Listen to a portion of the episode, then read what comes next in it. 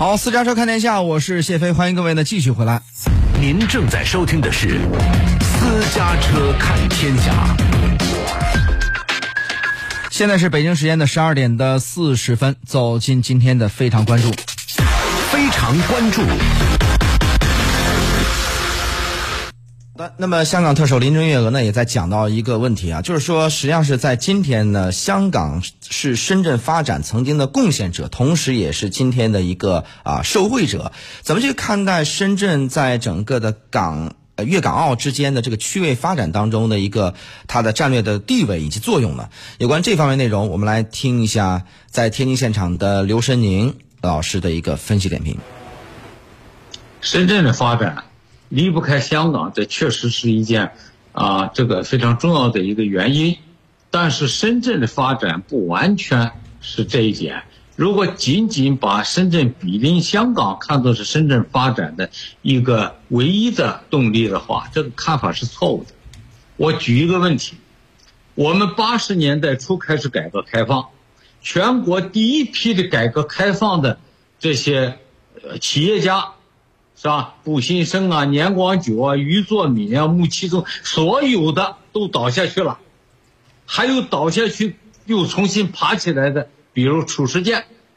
但是深圳的企业家一个都没有倒，他们全都站着，像王文银啊、王石啊，所有这些任正非都站着呢。从八十年代初干到现在，深圳的企业家没有倒。为什么全国内地的企业家企业家都倒了，深圳的企业家没有倒？这不是香港因素造成，这是因为深圳认真地执行了小政府、大社会的这个原则，政府干政府的，企业市场干市场的。深圳在这一点上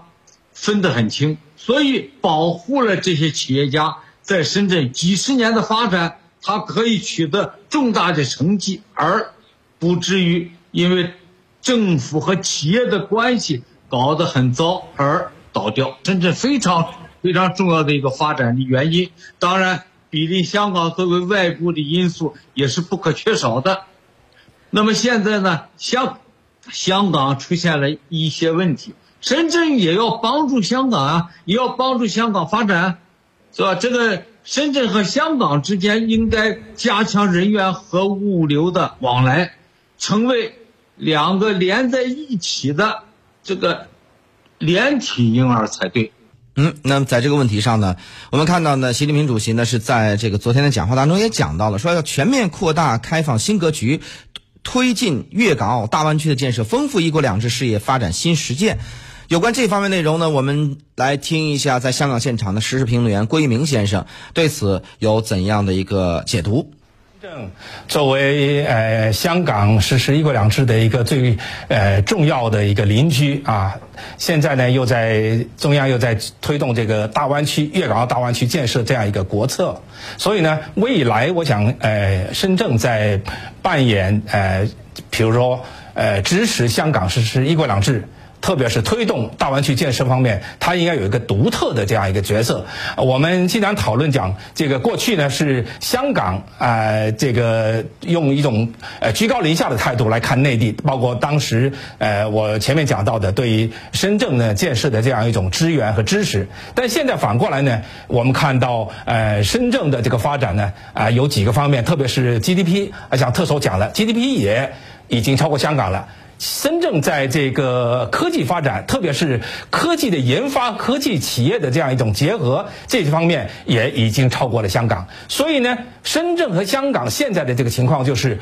要互相学习，有各自有长有短。如何把这种呃深圳和香港两地的长和短互相的这个补短板，互相的学习自己的长处，呃对方的长处，互相的进行这种呃这个合作，就是合作交流做大这方面呢，我觉得深圳未来可以发挥更大的作用。嗯，那么说到了这个深圳要先行示范，那么它要起到一个示范作用，怎么样能够在内部呃先行进行示范呢？呃，首先我觉得先从它的这个周边做起，比如说整个广东省在深圳的这个模式上啊有怎样的一个借鉴的作用呢，或者意义呢？呃，我们来听一下在天津现场的时事评论刘申宁先生的一个分析解读。我我认为深圳啊，这个深圳的干部应该说这些年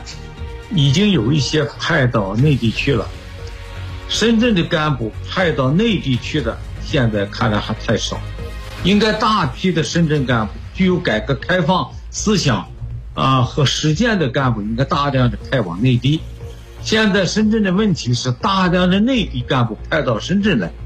使深圳出现了一种内地化的倾向。这种内卷不是我们所要的，我们是很希望香港和深地、深圳两地这个公务员进行交流、进行轮换、进行沟通。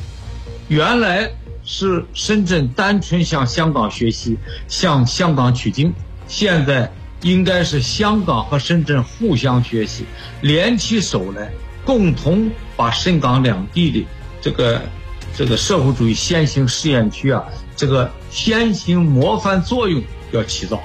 深圳不能内卷化，而应该向外发展。在这一点上，只有深圳和香港联起手来，我们在过去自由行的基础上，给香港送去了经济发展的动力。